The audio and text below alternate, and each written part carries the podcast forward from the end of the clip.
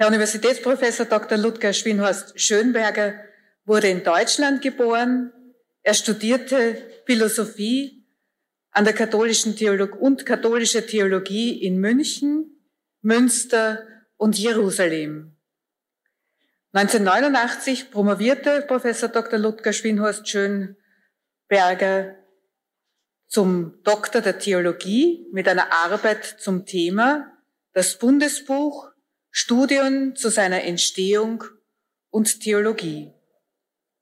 Von 1993 bis 2007 war er Professor für das Alte Testament also die alttestamentliche Exegese und hebräische Sprache an der Katholisch-Theologischen Fakultät der Universität Passau. Ab 2007 war Professor Ludger Schwenhorst Schönberger Professor für alttestamentliche Bibelwissenschaft an der Katholisch-Theologischen Fakultät der Universität Wien und emeritierte 2022. Professor Schwinhorst Schönberger veröffentlichte unter anderem zu den alttestamentlichen Büchern Exodus, Josua, Kohelet, Iob, zum Hohelied und zu den Psalmen. Seine Forschungsschwerpunkte unter anderem ist das Verhältnis von Bibel und Spiritualität, aber auch die alttestamentliche Rechts- und Weisheitsliteratur und die Geschichte der Schriftauslegung. Der Titel des heutigen Vortrags ist Die Psalmen, eine Schule der Einfühlung. Ich darf in Ihren Vortrag bitten. Herzlichen Dank für die freundliche Vorstellung, meine sehr verehrten Damen und Herren, liebe Mitglieder der Edith Stein Gesellschaft. Zunächst einmal möchte ich mich sehr herzlich bei den Verantwortlichen für die Einladung bedanken. Sie ist mit einem Risiko verbunden, denn meine Kenntnisse über Edith Stein, ihre Philosophie und Theologie halten sich in Grenzen. Frau Daniela Köder, die Vizepräsidentin der Gesellschaft, die mir die Einladung ausgesprochen hat, hat versucht, mir meine Bedenken zu nehmen und mir geraten, doch einfach über die Psalmen zu sprechen, mit der Edith Stein als Jüdin, als Christin und Ordensfrau zutiefst vertraut gewesen sei und dabei den Gesichtspunkt der Einfühlung zu berücksichtigen. Die Psalmen also unter jenem Aspekt zu lesen, mit dem sich Edith Stein in ihrer Dissertation zum Problem der Einfühlung intensiv beschäftigt habe. Nun gilt die Dissertation der Philosophin unter Fachleuten, Zitat, als schwer zugänglich, wie René Raschke schreibt. Hinzu kommt, dass von den sieben Teilen der Arbeit nur die Teile zwei bis vier veröffentlicht wurden. Die anderen gelten als verschollen. Ferner ist zu bedenken, ob unsere Philosophin bei der Wahl ihres Dissertationsthemas überhaupt von einer religiösen Praxis angeregt wurde, die mit der Rezitation der Psalmen in Verbindung zu bringen ist. Nach meiner rudimentären Kenntnis ihrer Biografie ist das eher unwahrscheinlich, da in ihrer Familie zwar die jüdischen Feste gefeiert, nicht jedoch die täglichen Schriftlesungen praktiziert wurden. Das Thema ihrer Dissertation ging, soweit mir bekannt, aus einer rein fachinternen Problematik hervor, aus einer Fragestellung, die sich im Rahmen der von Husserl begründeten und von seiner Schülerin mit Begeisterung zunächst rezipierten Phänomenologie ergab, wie wir vor allem im Vortrag von Kollegin Gerl Falkowitz gehört haben.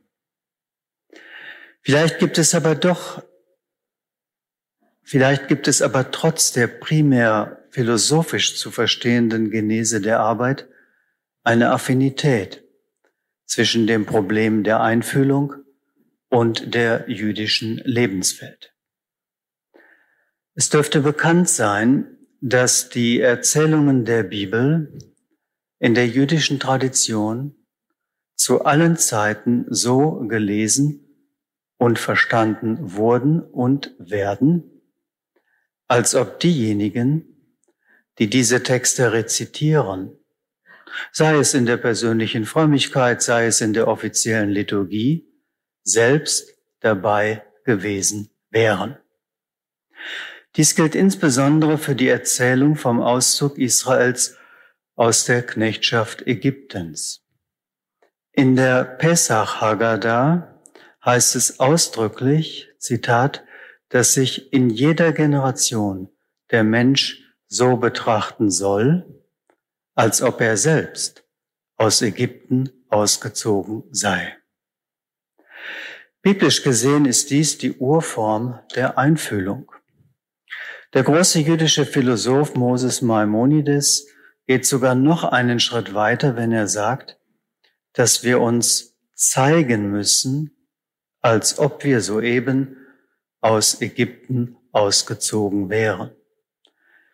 Er betont also, dass man sich nicht nur so betrachten soll, sondern dies auch nach außen manifestieren soll. Es kann als sicher gelten, dass Edith Stein in ihrer Familie beim Sedermahl den Satz, in jeder Generation soll der Mensch sich betrachten, als sei er selbst aus Ägypten gezogen, mehrfach gehört hat. Er findet sich zudem oft als Überschrift in Erläuterungen zu Pesach Haggadah. In ihrer Autobiografie aus dem Leben einer jüdischen Familie beschreibt sie recht ausführlich und als erstes der großen Feste, wie in ihrer Familie Pesach gefeiert wurde. Ich lese einige Passagen vor. Dort schreibt sie, zu den großen Ereignissen des häuslichen Lebens gehörten neben den Familienfesten die großen, die hohen jüdischen Feiertage. Vor allem Pessach, zeitlich etwa mit Ostern zusammenfallend, sowie das Neujahrsfest und der Versöhnungstag Yom Kippur im September oder Oktober. Es ist den meisten Christen nicht bekannt, dass das Fest der ungesäuerten Brote die Erinnerung an den Auszug der Kinder Israels aus Ägypten noch heute so gefeiert wird, wie der Herr es mit seinen Jüngern feierte, als er das allerheiligste Altarsakrament einsetzte und von ihnen Abschnitt, Abschied nahm. Ich mache einen kleinen Sprung und jetzt kommt sie so zu einer abschließenden Reflexion, wo sie deutlich macht, dass sie schon offensichtlich als Kind beobachtet hat, dass es unterschiedliche Formen der Einfühlung gibt, wie man in dieses Festgeschehen hineinfindet oder eben auch nicht hineinfindet. Dann beschreibt sie ausführlich das ganze Zeremoniell. Das ist ja auch eine, eine ungeheure Praxis im Judentum, mit der sich die Dinge einprägen. Beschreibt sie sehr genau und dann sagt sie, in meinen Kinderjahren wurde das alles bei uns so gehalten. Und jetzt merkt man den Einfluss schon der Assimilation, des Säkularismus. Später haben die liberalen älteren Geschwister meiner Mutter manches abgehandelt. Also so ein bisschen das Zeremoniell runtergefahren. Jetzt schreibt sie, wir Kinder freuten uns natürlich immer sehr auf diese Unterbrechung des Alltagsdaseins. Definition von Johann Baptist Metz später, Religion als Unterbrechung. Ich setze einen Schnitt macht plötzlich was ganz anderes. Wir Kinder freuten uns immer auf diese Unterbrechung des Alltagsdaseins, begrüßen die Töpfe und Schüsseln, die wir ein Jahr lang nicht gesehen hatten, also es wird ein anderes Geschirr eingeräumt, ausgeräumt und freuten uns auf die guten Gerichte, die es nur während dieser Zeit gab. Allerdings wurde die Woche doch recht lang und es war wiederum ein Fest, wenn das lang entbehrte Butterbrot zum ersten Mal wieder auf den Tisch kam. Also sieben Tage nur ungesäuertes Brot in Erinnerung an den Auszug aus Ägypten. Wir freuten uns auch auf die Abende mit der feierlichen Speisenfolge und den vielen Gebeten. Ich hatte dabei eine besondere Rolle. Die Liturgie des Sederabends enthält eine Reihe von Fragen, in denen das jüngste Kind sich erkundigt, warum an diesem Abend alles so anders sei als an anderen Abend. Also eine Sederfeier in der Familie ist sehr kommunikativ äh, eingebaut, äh, aufgebaut. Kinder werden mit einbezogen. Das finden wir schon im Deuteronomium. Denen werden Fragen gestellt, müssen sie Antworten geben. Und das hat sie als jüngstes Kind äh, getan. Der Hausherr antwortet darauf und erklärt den Sinn der einzelnen Bräuche. Später, als ich schon in Anführungszeichen aufgeklärt war, begrüßte ich es, dass Neffen und Nichten da waren, die mich ablösten. Das merkt man schon die Distanz der älter werdenden jungen Dame, das passt ihr nicht mehr so recht.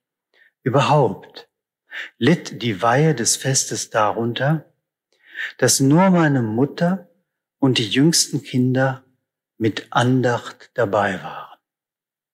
Die Brüder, die anstelle des verstorbenen Vaters die Gebete zu sprechen hatten, taten es in wenig würdiger Weise. Wenn der Ältere nicht da war und der Jüngere die Rolle des Hausherrn übernehmen musste, ließ er deutlich, mach, ließ er sogar deutlich merken, dass er sich innerlich über all dies lustig machte. Sehen wir sehr schön den Einfluss auch der Assimilation, der Säkularisation, auch die Biografie der Kinder. Also es entsteht eine Distanz. Ja, als Kind beschreibt sie das und ist ganz in dieser Welt, in diese Welt hineingenommen, im Grunde eine Form der Einfühlung, ganz in der jüdischen Tradition. Und dann merkt man den Bruch in dieser äh, Familie, Einbruch der Assimilation. Die jungen Brüder halten da nichts mehr von, gehen auf Distanz. Also eine feine Beobachtung zeigt, und äh, von daher bin ich ganz sicher, dass sie diesen Satz kannte, dass sich jeder so äh, wahrnehmen soll, als wäre er selbst dabei gewesen. Sie kannte den Satz mit Sicherheit. So möchte ich einfach mal zur Diskussion stellen, dass beim Pessachfest der Familie Stein in Breslau sind wir schon mitten im Problem der Einfühlung. Dennoch befreit diese Beobachtung auch einen Alttestamentler nicht vor der schwierigen Herausforderung, sich einen Zugang zu der schwer zugänglichen Dissertation der Philosophin zu verschaffen. Ich versuche mit einfachen Worten zu umschreiben, was meiner Einsicht nach, Einsicht nach das zentrale Anliegen der Qualifikationsarbeit ist. Ausgangspunkt der Phänomenologie ist das Problem der Erkenntnis wie es sich im Anschluss an die kritische Philosophie Immanuel Kants gestellt hat. Nach Kant können wir das Wesen der Dinge nicht wirklich erfassen. Unsere Erkenntnis bleibt an a priorische Strukturen unserer Sinnes- und Verstandestätigkeit gebunden, so dass sich unser Zugang zur Wirklichkeit immer in den subjektiven Vorgaben des erkennenden Subjekts bewegt und das Ding an sich unerreichbar und folglich nicht zu erkennen ist. Wir haben nur Zugang zu den Erscheinungen der Dinge, nicht jedoch zu den Dingen selbst. Wenn dem so ist, dann handelt es sich hierbei nicht nur um ein Problem der Erkenntnis, sondern auch und vor allem um ein Problem der Beziehung. Nach Kant komme ich also mit den Dingen der Welt, aber auch mit mir selbst, mit meinen Mitmenschen und natürlich auch mit Gott nicht wirklich in Kontakt. Letztlich bleibe ich in den Kategorien meiner Wahrnehmung gefangen. Dass ich hier eine Verbindung zwischen Erkenntnis und Beziehung herstelle, dürfte diejenigen, die mit dem Sprachgebrauch der Bibel vertraut sind, nicht überraschen bezeichnet doch das hebräische Wort Yada, erkennen, zugleich den geschlechtlichen Umgang zwischen Mann und Frau, von seinem Wesen her offensichtlich die höchste Form von Erkenntnis als Beziehung. Das Wort wird auch von Gott mit Subjekt verwendet, wie etwa in Psalm 1, Vers 6, wo es heißt, denn der Herr kennt den Weg der Gerechten das heißt nicht nur im kognitiven Sinne, dass er wie so ein Naturwissenschaftler, nichts gegen Naturwissenschaftler, aber aus der Distanz heraus beobachtet, sondern es heißt, er nimmt liebevoll Anteil am Weg der Gerechten. Die Verbindung zwischen Erkenntnis und personaler Beziehung kommt auch in dem entsprechenden Wort aus der scholastischen Philosophie zum Ausdruck, das im Grunde das hebräische Yada wiedergibt, ubi amor, ibi oculus wo die Liebe, da ein Auge. Unter diesem Gesichtspunkt betrachtet kündigt sich bereits in Steins Dissertation zum Problem der Einfühlung ihr Lebensthema an. Vielleicht darf ich noch einen Schritt weitergehen. Die kritische Erkenntnistheorie Immanuel Kants entspricht aus biblischer Sicht, ihr entspricht aus biblischer Sicht der Zustand der gefallenen Menschheit. Um zu verstehen, was damit gemeint ist, können wir den Begriff Fall einmal ganz wörtlich nehmen. Wenn wir unglücklich fallen, zumindest wenn wir ein gewisses Alter erreicht haben, kann es sein, dass wir für eine kurze Zeit benommen sind. Wir können schwindelig werden, wir sehen nicht mehr so klar und es dauert einen Moment, bis wir uns wieder aufgerichtet und gefangen haben. Nach biblischer Sicht und Lehre der Kirche befindet sich die Menschheit in einem solchen Zustand einer gestörten, einer verschleierten Wahrnehmung. Wir sind nicht völlig blind und taub, doch wir sind verwirrt und haben die Orientierung verloren. Der sogenannte Sündenfall prägt das Dasein eines jeden Menschen zutiefst, nicht nur sein Erkennen, sondern auch sein Handeln. Das ganze menschliche Dasein ist dadurch in eine Schieflage geraten. Um aus diesem Zustand herauszukommen, bedarf der Mensch einer Hilfe von außen. Wenn wir fallen, manchmal kommen wir auch selber nicht mehr hoch. Wenn wir nicht einigermaßen durchtrainiert sind, muss uns jemand aufhelfen. Einer, in diesem Fall, außermenschlichen Hilfe. Der christliche Glaube bekennt, dass diese Hilfe tatsächlich gekommen ist Unsere Hilfe ist im Namen des Herrn, der Himmel und Erde erschaffen hat, beten wir mit Psalm 124. Bereits das Alte Testament erzählt in vielen Geschichten und Bildern, wie Gott seinem Volk zu Hilfe kommt. Das Neue Testament knüpft an diese Erfahrungen an und erzählt, wie Gott seinem Volk und letztlich der ganzen Menschheit durch Jesus Christus zur Hilfe gekommen ist darf daran erinnern, dass das Wort Jeshua, Jesus, übersetzt heißt, Yahweh, also Adonai, der Herr, hilft oder hat geholfen. Jesaja ist das gleiche Wort, Jehoshua, Jeschayahu, äh, Adonai hilft. Die Kirchenväter haben das Gleichnis vom barmherzigen Samariter in diesem Sinne gelesen. Das heißt, der unter die Räuber gefallene Mensch, so heißt es dort, Anthropos, der im Evangelium keinen Namen hat, steht für die ganze Menschheit. Der barmherzige Samariter, der sich niederbeugt, um dem unter die Räuber gefallenen aufzurichten, steht für Christus, der vom Himmel herabgestiegen ist, um die gefallene Menschheit wieder aufzurichten. Hier in Österreich sagen wir, wenn der Krankenwagen kommt, um Verletzte zu bergen, die Rettung kommt.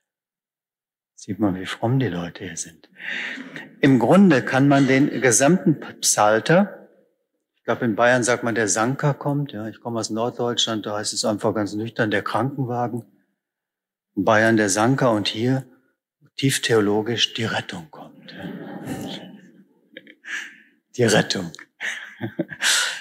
Im Grunde kann man den gesamten Psalter als eine Suche und als einen Ruf nach Rettung verstehen, und zugleich auch als ein vielfältiges Zeugnis von Rettungserfahrungen. Wunderschön, passt auch hier gut zu Österreich. Ich hebe meine Augen auf zu den Bergen.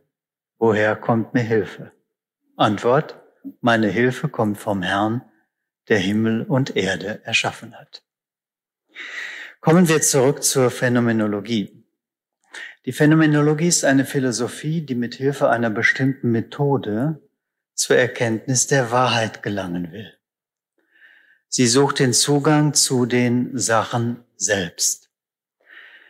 Harald Seubert nennt sie eine philosophische Richtung beziehungsweise Methode, die Philosophie als Wesenserfassung des Wirklichen wiederzugewinnen aus dem Artikel Phänomenologie im Edith Stein Lexikon, das Sie oben käuflich erwerben können. Die Methode, die dabei anzuwenden ist, wird beschrieben als Epoche oder als Reduktion. die Art der dabei zu erzielenden Erkenntnis als Intuition. Schon allein diese drei Begriffe dürften einem mit der Kontemplation vertrauten Zeitgenossen deutlich machen, dass, das Phänomen, dass der Phänomenologie zumindest eine verborgene religiöse Matrix zugrunde liegt. Von daher verwundert es nicht, dass aus der phänomenologischen Bewegung auffallend viele zum Glauben, besonders auch zum katholischen Glauben gefunden haben, allen voran Edith Stein, und zwar am Ende zu jener Form des Glaubens, die wir als Mystik bezeichnen.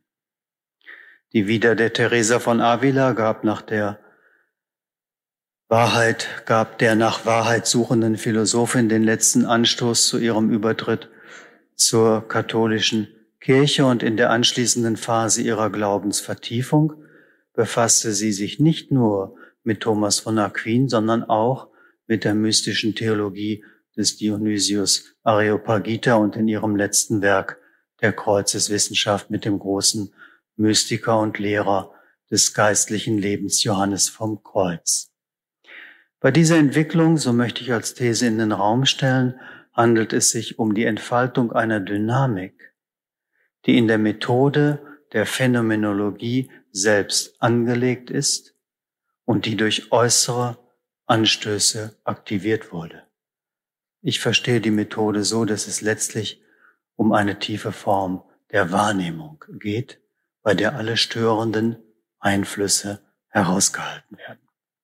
Und diese These lässt sich mit Hilfe historischer Zeugnisse plausibilisieren. Steins Lehrer Edmund Husserl war in dem, war von dem im Jahre 1917 in Breslau erschienenen berühmten Werk Das Heilige von Rudolf Otto sehr beeindruckt. Im Sommersemester 1918 hielt er darüber eine Vorlesung.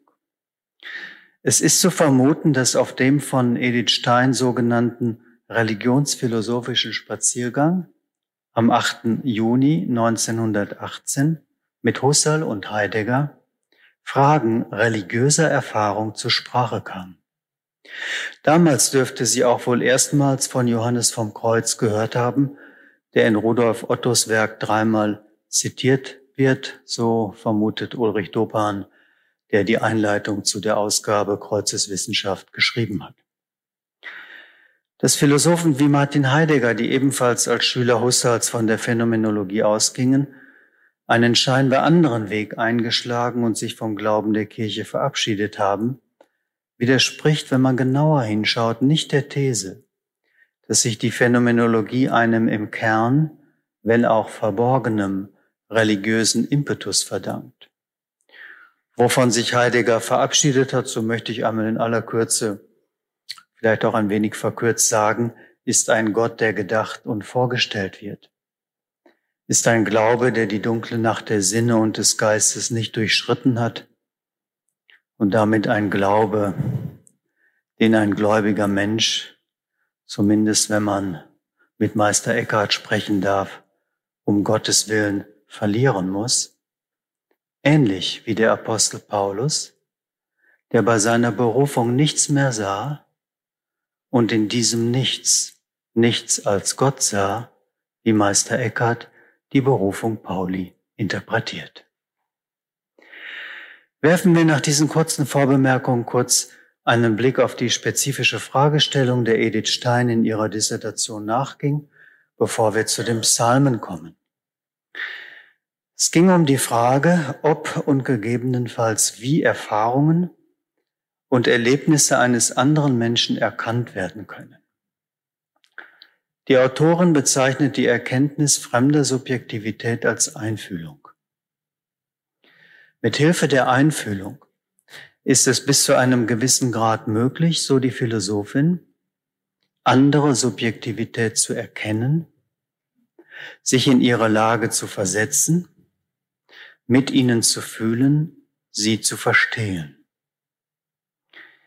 Mit der Frage der Einfühlung als Erfahrung von fremden Subjekten und ihrem Erleben bewegen wir uns der Möglichkeit nach bereits im Raum der Religion. Von daher dürfte es kein Zufall sein, dass Edith Stein im letzten Kapitel ihrer Dissertation, soweit sie uns überliefert ist, genau diese Frage aufwirft. Dort heißt es, ich zitiere die allerletzten Passagen, die letzte Passage aus seiner Dissertation, aus ihrer Dissertation. Wie sehr, wie steht es nun aber mit rein geistigen Personen? Es hat Menschen gegeben, die in einem plötzlichen Wandel ihrer Person das Einwirken göttlicher Gnade zu erfahren meinten. Ob hier echte Erfahrung vorliegt? Wer will es entscheiden? Jedenfalls scheint mir das Studium des religiösen Bewusstseins als geeignetes Mittel zur Beantwortung unserer Frage, wie andererseits ihre Beantwortung von höchstem Interesse für das religiöse Gebiet ist. Indessen überlasse ich die Beantwortung der aufgeworfenen Frage weiteren Forschungen und bescheide mich hier mit einem Non liquid. Also wir sehen hier schon, dieser Horizont ist schon in, einer, in ihrer sehr frühen Arbeit angelegt. Die Frage der Einfühlung wird zu einer theologisch bedeutsamen Frage, wenn es um die Einfühlung in Personen geht, die religiöse Akte vollziehen. Stein unterscheidet zwischen originärem und nicht originärem Erlebnis. In der Einfühlung wird das originäre Erlebnis eines anderen zum nicht originären Erlebnis des Einfühlenden. Indem ich die Freude eines anderen erlebe, ich zitiere, fühle ich keine originäre Freude, Sie entquillt nicht lebendig meinem Ich, sondern jenes andere Subjekt hat Originarität. Ich zitiere weiter aus ihrer Dissertation. In meinem nicht originären Erleben fühle ich mich gleichsam geleitet von einem originären, das nicht von mir erlebt und doch da ist sich in meinem nicht-originären bekundet. So haben wir in der Einfühlung eine Art erfahrender Akte sui generis. Zitat Ende. Schon hier zu Beginn ihrer Ausführungen deutet sich der religiöse Aspekt der Frage an. Ganz unvermittelt kommt sie auf Gott zu sprechen. Ich zitiere die Einfühlung, die wir betrachten und zu beschreiben suchten, ist Erfahrung von fremdem Bewusstsein überhaupt? Ganz gleich, welcher Art das erfahrende Subjekt ist, welcher Art das Subjekt dessen Bewusstsein erfahren wird. So erfasst der Mensch das Seelenleben seines Mitmenschen, so erfasst er aber auch als Gläubiger die Liebe, den Zorn, das Gebot seines Gottes und nicht anders vermag Gott sein Leben zu erfassen. Zitat Ende. Im letzten Kapitel der gedruckten Version ihrer Dissertation geht sie auf das Problem der Einfühlung als Verstehen geistiger Personen ein. Dazu gehört auch, dazu gehören auch die schriftlich überlieferten Zeugnisse bereits verstorbener Personen. Durch Vermittlung ihrer Werke ist es mir möglich, mit ihnen in Verbindung zu treten. Ich zitiere aus ihrer Arbeit, in mannigfacher Gestalt tritt uns der Geist der Vergangenheit entgegen, aber immer an einen physischen Körper gebunden, geschriebenes oder gedrucktes oder in Stein gehauenes Wort, Stein oder Metall gewordene Raumgestaltung. Zitat Ende. Der Geist der Vergangenheit tritt uns auch im geschriebenen Wort der Psalmen entgegen. Die Psalmen wurden von Personen einer fernen Vergangenheit verfasst. Sie bringen zum Ausdruck, was diese erlebt, geglaubt und erkannt haben. Sich in diese Texte und den Geist ihrer Autoren einzufühlen, ist die Voraussetzung dafür, sie zu verstehen. Dieser Prozess ist von eminent theologischer Bedeutung. Denn der Psalter gilt der Kirche von früher Zeit an als eine Zusammenfassung der gesamten Heiligen Schrift. Athanasius von Alexandrien schreibt im Brief an Marcellinus etwa um 360 nach Christus, ich zitiere, der Psalter trägt wie ein Garten in sich die Früchte aller übrigen Bücher der Heiligen Schrift und macht sie zu Liedern. Bekannt ist das oft zitierte Wort Martin Luthers, der Psalter ist eine kleine Biblia, darin alles aufs Schönste und Kürzeste, wie in der ganzen Bibel stehet, gefasset und zu einem feinen Handbuch gemacht und bereitet ist. Also der Gedanke, der Psalter enthält in gewisser Weise die gesamte Bibel. In der alten Kirche, so der Patrologe Hermann Josef Sieben, Frankfurt St. Georgen, herrschte die Grundüberzeugung, von der einzigartigen Bedeutung, die dem Psalter für den christlichen Glauben der Kirche zukommt. Ich zitiere weiter, sieben, so sind denn auch die Psalmen unter allen Büchern der Heiligen Schrift das meistgebrauchte und das am höchsten verehrte. Die gesamte Christologie ist nach Ambrosius bereits im Psalter enthalten. So Ambrosius etwa ein bisschen früher als Augustinus, war wichtig für die Bekehrung des heiligen Augustinus.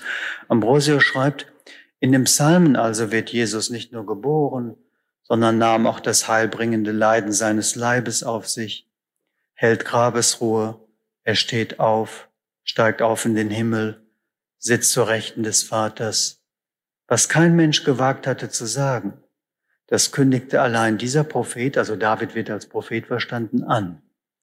Danach hat es der Herr selbst im Evangelium gepredigt. Zitat Ende. Wir begegnen hier der sogenannten christologischen Interpretation äh, des Psalters. Ich lasse das einfach so stehen, ist eine reine Information. Auf die Problematik dieser Interpretation, gerade auch im christlich-jüdischen Dialog, gehe ich jetzt nicht näher ein, das ist nicht unser Thema. Der Psalter Soweit als Zwischenergebnis können wir festhalten, der Psalter als Schule der Einfühlung bedeutet für einen gläubigen Menschen nicht nur Einfühlung in interessante Personen und ihre Äußerungen aus der Vergangenheit, sondern letztlich Einfühlung in den Glauben. Und zwar in die Gesamtgestalt des Glaubens unter der Voraussetzung, dass man ihn im Kontext der gesamten Heiligen Schrift liest. Neben dem theologischen Gewicht spricht Athanasius dem Psalter auch eine bedeutende anthropologische Relevanz zu. Er versteht den Psalter als einen Spiegel der menschlichen Seele und damit sind wir schon mitten in unserem Thema. Und so möchte ich im Hauptteil meines Vortrages, zumindest in einem ersten Durchgang, wir können schauen, ob wir im anschließenden Gespräch nochmal einen weiteren Aspekt zur Sprache bringen, aber ich möchte in einem ersten Durchgang einige Auszüge aus dem bereits zitierten Brief des Athanasius von Alexandrien an Marcellinus vorstellen.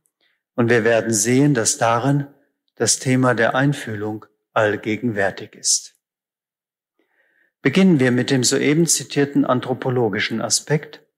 Also der theologische Aspekt wäre, der Psalter enthält in gewisser Weise die gesamte Heilige Schrift. Und jetzt schauen wir auf den Menschen, auf den, auf, auf diejenigen, die den Text rezipieren. Was passiert da? Da sagt Athanasius, die Psalmen sind im Grunde ein Spiegel der Seele. In den Psalmen spiegeln sich die unterschiedlichen Regungen der menschlichen Seele. Wer die Psalmen betet, lernt die Regungen der Seele kennen und begibt sich auf den Weg ihrer Heilung. Die Psalmen weisen den Weg zur Selbsterkenntnis und zur Gotteserkenntnis. Ich zitiere Athanasius. Die Psalmen liest du als deine eigenen Worte. Da merken wir schon, schauen uns das gleich nochmal an, das ist eigentlich schon mehr als Einfühlung. Also die Psalmen, so schreibt er, liest du als deine eigenen Worte. Wer die Psalmen liest, wird zerknirscht wie jemand, der selber so redet. Er wird durch die Worte dieser Lieder in die gleiche innere Stimmung versetzt, wie wenn sie seine eigenen persönlichen wären. Zitat Ende. Wir sehen hier sehr schön, dass Athanasius in der Terminologie Edith Steins formuliert dazu tendiert, dass die originäre Erfahrung, die im Psalm zum Ausdruck kommt, zur originären Erfahrung des Psalmenbeters wird. Dass also der Unterschied zwischen der originären Erfahrung, also dass also der Unterschied zwischen der originären und der nicht originären Erfahrung hier bei Athanasius gegen Null tendiert. Das ist ein wichtiger Punkt, den wir später noch einmal bedenken müssen. Edith Stein, ich sagte schon, unterscheidet deutlich zwischen originären Erfahrungen des anderen, in unserem Fall des Psalms, und der nicht originären Erfahrung, die sich der Beter der Psalmen durch Einfühlung aneignet. Ich versuche das mal an einem Beispiel zu verdeutlichen. Beginnen wir mal gleich mit Psalm 3, wo es richtig losgeht. Herr, wie zahlreich sind meine Bedränger. Viele stehen gegen mich auf. Viele gibt es, die von mir sagen, er findet keine Hilfe bei Gott. Also eine sehr plastische Notschilderung. Die Überschrift ist äh, von David, als er von seinem Sohn Absalom verfolgt wurde. Also der Psalter, die Psalmen 1 und 2 stellen wir mal zurück. Das ist im Grunde die Überschrift. Beiden Themen Torah und Messias. Und dann geht's richtig los mit der Not. Der ganze Psalter ist im Grunde ein Weg von der Klage über die Rettung zum universalen Lobpreis Gottes. Aber zunächst einmal muss man durch das Tal der Tränen hindurch. Und das beginnt mit dem letzten und schwersten Konflikt Davids. Er wird verfolgt von seinem eigenen Sohn Absalom, dramatisch äh, geschildert im äh, zweiten Buch Samuel. David muss fliehen und so weiter mit Tränen nachts über den Kidron. Das Johannesevangelium spielt darauf an in der Passionsgeschichte. Ja, sind enge äh, Parallelen dazu. Also jetzt liest jemand, geht's gleich los mit dem Psalter. Sie beginnen heute Abend mit Herr, wie zahlreich sind meine Bedränger. Na, heute haben wir Samstag. Okay. Viele stehen gegen mich auf. Viele gibt es, die von mir sagen, er findet keine Hilfe bei Gott. Es gibt es grundsätzlich drei Möglichkeiten. Einmal, ich lese den Text aus einer distanzierten Haltung heraus, nach dem Motto, interessant, doch für mich irrelevant. Also man könnte auch sagen, aus der Perspektive einer wissenschaftlichen Beobachtung. Kann man machen. Ein wichtiger Aspekt. Zweite Möglichkeit, ich befinde mich in einer ähnlichen Situation, dann kann ich mich relativ leicht in die Lage des Peters einfühlen, finde mich also im Text wieder und, liss, und jetzt ist wichtig und lasse mich auf den Weg ein, der durch die Eingangsklage des Psalms eröffnet wird. Denn der Text geht weiter. Also ich habe einen Anknüpfungspunkt in meiner Situation, in der ich gerade bin. Jetzt die dritte Möglichkeit, unabhängig von der Situation in der ich mich befinde. Ob es mir gut geht oder schlecht geht, spielt jetzt keine Rolle. Bringt der Text eine Wahrheit des menschlichen Lebens zum Ausdruck, in die ich hineinfinden sollte? Oder ich sage vielleicht auch, in die ich hineinfinden muss, um mich in meinem wahren Menschsein und zugleich Gott zu erkennen. Nach einem Wort des heiligen Augustinus, Deum et animam quero, nihil plus, nihil omnino, Gott und die Seele will ich erkennen. Nicht mehr, nein, nicht mehr. Unbeschadet der ersten beiden Haltungen, so möchte ich als These in den Raum stellen, erreicht erst diese dritte Form der Einfühlung, jene Ebene, um die es in der Bibel letztlich geht. Hören wir noch einmal Athanasius. Er geht meines Erachtens, wie ich schon angedeutet habe, deutlich über Edith Stein hinaus und vertritt die Position, die ich soeben als die dritte skizziert habe. Ich zitiere Athanasius. Das Auffallende bei dem Psalmen ist nun, wer sie liest, der spricht sie, abgesehen von den Prophezeiungen über den Heiland und die Heidenvölker, als seine eigenen Worte. Er singt die Psalmen, als wären sie für ihn selber aufgeschrieben. Er nimmt sie vor, einen nach dem anderen bis zum letzten, nicht so, als ob ein anderer redete und damit bezeichnet würde, sondern fühlt sich dabei wie jemand, der über sich selber redet. Also der Psalter ist im Grunde ein Sprachangebot für eine Situation, in der ich selber bin, auch wenn ich noch nicht weiß, dass ich in dieser Situation bin. Das wäre die dritte Ebene, die ich angesprochen habe. Welchen Inhalt auch immer diese Worte haben, weiter Athanasius, er betrachtet sich selbst als denjenigen, der sie hervorbringt, und er spricht sie im eigenen Namen und bezieht sie auf Gott. Zitat Ende. Wer die Worte der Psalmen als seine eigenen Worte spricht, auf den üben die Psalmen eine heilende Wirkung aus. Das wichtiges Motiv in der gesamten frühen Kirche, die therapeutische Funktion einer textgestützten Form der Meditation. Ich rezitiere die Texte und dadurch geschieht etwas. Athanasius, ich jedenfalls meine, dass die Psalmen auf den, der sie singt, wie ein Spiegel wirken. Er kann sich selber und die inneren Regungen seiner Seele in ihnen wahrnehmen und sie aufgrund dieser Wahrnehmung dann auch aussprechen. Ja, wer den Vorsänger in der Kirche hört, der nimmt das Lied auf, wie wenn es über ihn selbst handelte.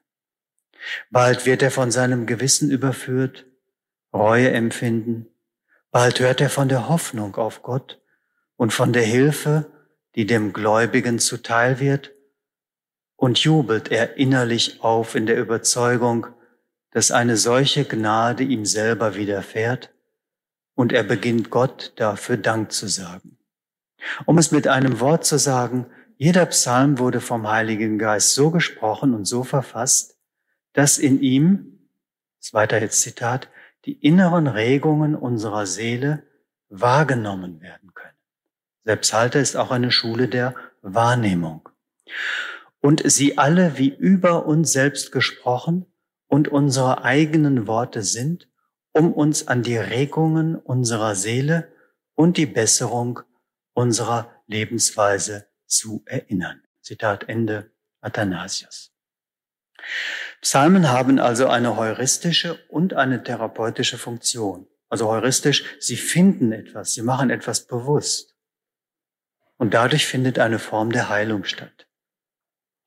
Die Worte der Psalmen rufen eine im Menschen angelegte Stimmungslage auf und geben ihm die Mittel an die Hand, diese zum Ausdruck zu bringen. Ein Gefühl der Niedergeschlagenheit, die depressive Verstimmung, die sich wie ein Schleier auf die Seele eines Menschen legen kann, aber nie so recht zum Ausdruck kommt und deshalb auch nicht geheilt werden kann wie eine blutende Wunde, die noch nicht entdeckt und verbunden wurde. Wenn ein solcher Mensch Psalm 42 betet mit seinem Kehrvers, was bist du so bedrückt, meine Seele, und was stöhnst du in mir? Harre auf Gott, dann, denn ich werde ihm noch danken, der Rettung meines Angesichtes und meinem Gott. Athanasius vertritt nun die Ansicht, dass diese Stimmung als Möglichkeit in jedem Menschen angelegt ist. Also um auf das Beispiel zurückzukommen, die historisch einmalige Situation, in der David war, ist im Grunde eine Situation, in der sich jeder Mensch, die ganze Menschheit befindet. Und durch diese einmalige Situation, indem ich mich darauf einlasse, kann ich an diese Grunderfahrung herankommen und erst dann verstehe ich, was Rettung und Erlösung heißt. So ist der Prozess. Ja? Durch einfühlendes Beten dieses Psalms wird, also jetzt um 42 nochmal zu zitieren, wird diese Sehnsucht geweckt und zugleich vor das Angesicht Gottes gestellt. Damit findet ein bedeutender Erkenntnis- und Wandlungsprozess statt. Die Wahrnehmung des Gefühls der Niedergeschlagenheit weckt die in der Seele angelegte Sehnsucht, in die Nähe Gottes zu gelangen. Und so beginnt der Psalm mit den Worten, Sie alle kennen ihn, wie der Hirsch lechzt nach frischem Wasser, so lechzt meine Seele Gott nach dir. Meine Seele dürstet nach Gott, nach dem lebendigen Gott. Wann darf ich kommen und Gottes Antlitz schauen? Der Hirsch ist ein Sinnbild für christliche Mystik, etwa in dem großen Werk von Bernard McGinn ist es vorne auf dem ersten Band abgebildet, die Hirschkuh-Anspielung an Psalm 42. Durch langsames und wiederholendes Lesen, wie es in der Lectio Divina typisch ist, das müsste man jetzt eigentlich äh, erläutern. Lesen ist nicht gleich Lesen, sondern das sogenannte einfühlende Lesen, das ist Lectio Divina. Michael Casey und viele andere haben das wunderschön beschrieben. Das ist eine, eine ganz spezifische Übung, ja, die mich ein bisschen erinnert an die Übung der Phänomenologie. Das ist einfühlendes Lesen, ja. Also ein wesentliches Element ist Verlangsamung. Ja? Also nicht äh, flott runterlesen, Informationen aneignen, sondern erstmal verlangsamen, wahrnehmen, wiederholen, Ruminatio, wiederkeulen.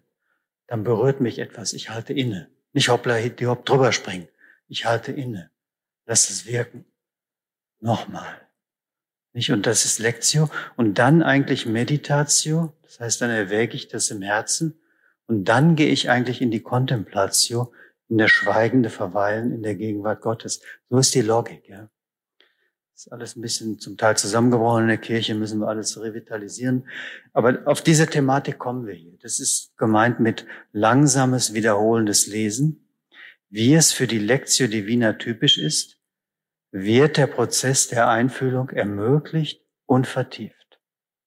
Und am Ende geht der Beter den gleichen Weg wie der Beter der Psalmen wie David und christlich gesprochen wie der Messias. Von der Klage über die Verfolgung durch zahlreiche Feinde bis zur Rettung durch Gott und zum Lobpreis der ganzen Schöpfung in den Schusspsalmen. Alles, was atmet, lobe den Herrn. Halleluja. Deswegen ist es eigentlich sehr wichtig, dem, die Psalmen in ihrer kanonischen Reihenfolge zu lesen. Das ist wie so eine Spirale, ja, wie eine Therapie auch. Kommt einen Schritt weiter, aber die Grundproblematik bleibt, ja. Dann kommt man einen Schritt weiter. So geht das in diesen kreisenden Bewegungen. Ja. Das ist ein logischer Aufbau. Deswegen legen wir in der modernen Psalmenexegese Wert darauf, der Psalter ist ein Buch. Und die Sammlung ist logisch aufgebaut. Können Sie wunderschön nachlesen jetzt in dem soeben erschienenen Psalmenkommentar von Dieter Böhler, Psalmen 1 bis 50. Damit ist die Reihe Herr, das theologischer Kommentar abgeschlossen die ich mit herausgebe mit zwei anderen Kollegen. Also wenn Sie noch äh, ein Weihnachtsgeschenk suchen, bestellen Sie diesen Kommentar, dann können Sie das alles, was ich hier recht oberflächlich vortrage, in den Weihnachtsferien vertiefen. Jetzt aber noch ein wichtiger Punkt, damit die heilende Wirkung der Psalmen voll zur Geltung kommen kann, sollen sie, so Athanasius, gesungen vorgetragen werden. Zitiere Athanasius. Der Melod, Edith Stein war ja in Beuron, hat ähm, die Kar- und Ostertage in Beuron ähm, mit gefeiert und das hat sie tief berührt, ja. Also das Setting, ja, die Inszenierung, die Performance ist enorm wichtig, ja. Schon Lectio Divina ist ja eine Form spiritueller Praxis. Das ist eine geistige Übung, Lectio Divina, ja. Wir haben in der jüdisch-christlichen Tradition als, als Grundform der Meditation die textgestützte Meditation. Aber das ist eine Form von Rezitation. Ja? Der Klang ist wichtig und so weiter. Und das wird noch ein bisschen ausgebaut im, im Singen der Psalmen. Da schreibt ähm, Athanasius, der melodische Vorgang der Psalmen ist also ein Abbild und ein Ausdruck solcher inneren Harmonien der Gedanken und einer von Leidenschaften nicht beunruhigten Verfassung der Seele. Denn wie wir die inneren Gedanken der Seele durch die Worte, die wir äußern, zu erkennen geben und kundtun, so soll nach dem Willen des Herrn die Melodie in den Worten ein Symbol der geistlichen Seelenharmonie sein. Deswegen ordnete er an, dass Lieder melodisch gesungen und die Psalmen mit Gesang vorgetragen werden. Und dazu führt er die Fröhlichkeit, das Wohlbefinden der Seele, heißt es doch, ist jemand fröhlich unter euch, dann singe er Lieder. Jakobusbrief. So wird das Verworrene, Raue und Ungeordnete in der Seele geglättet, Wir haben heute Morgen gehört von der Wiedergewinnung einer gewissen Form von Kohärenz, ja. Das, das Dissoziative, alles, was auseinanderfliegt, die Leidenschaften, alles geht drüber und drunter. Durch die Rezitation der Texte und vor allem auch durch das, durch das melodische Singen wird das Verworrene, Raue und Ungeordnete in der Seele geglättet und die Traurigkeit ausgetrieben, nämlich indem wir den Psalmvers singen. Jetzt zitiert er, warum bist du traurig, meine Seele, und warum betrübst du mich?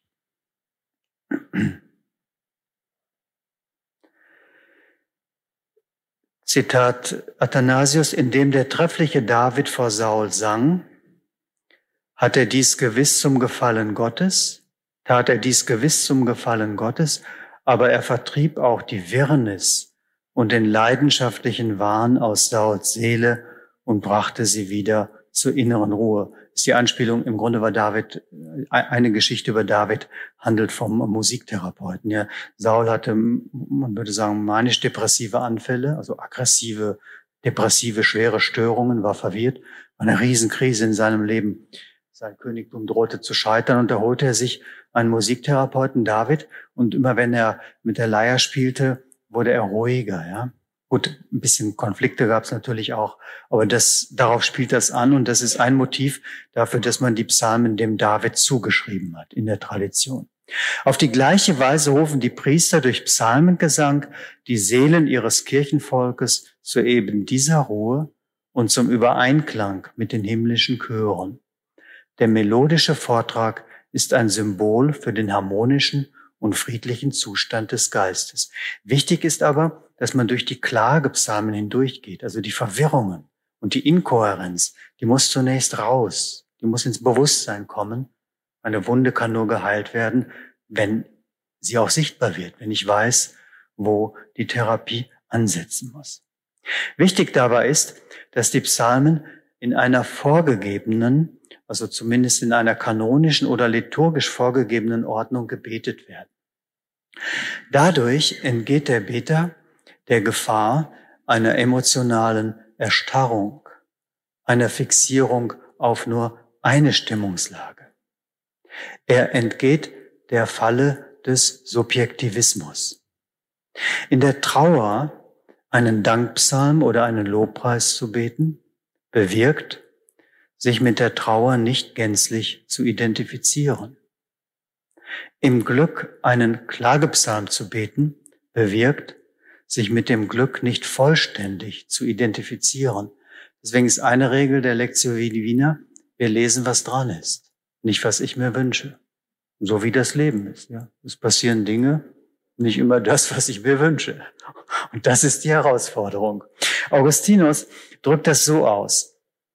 Und so ist ja äh, auch mit, mit dem Stundengebet oder wenn ich kanonisch lese, ja, ich lese den Psalm, der dran ist. Ja. Jetzt geht's mir gerade gut, jetzt kommt ein Klagepsalm. Und dadurch findet ein wichtiger Prozess der Desidentifikation statt. Ich lasse mich auf eine andere Wirklichkeit ein, die gibt es auch. Und jetzt schauen wir, wie es weitergeht. Hören wir aber zunächst noch mal kurz Augustinus. Er sagt, in der Not gerate ich nicht in die völlige Verzweiflung. Im Glück werde ich nicht überheblich.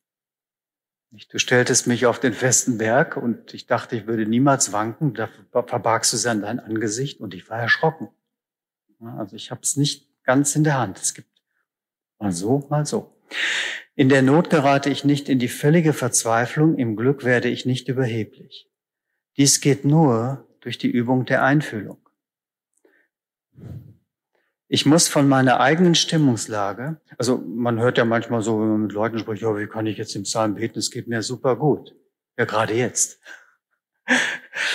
Ich muss von meiner eigenen Stimmungslage, von meinen eigenen Gedanken und Sorgen ablassen und mich ganz in die Stimmungslage des anderen, in unserem Fall des Psalms, hineinversetzen. Dadurch findet ein Prozess von Identifikation und Desidentifikation statt. Ich nehme meine Gefühlslage wahr. Dadurch, dass ich sie wahrnehme, entsteht eine Differenz zwischen der Person, die ich in dieser Gefühlslage wahrnehme, und der Person, die wahrnimmt. Wenn ich der Person, die wahrnimmt, weiter nachgehe, kann es sein, dass ich über mein empirisches Ich hinaus zu meinem wahren Selbst finde und mit meiner Wahrnehmung dorthin gelange, wo die Seele ganz in der Gegenwart Gottes ruht.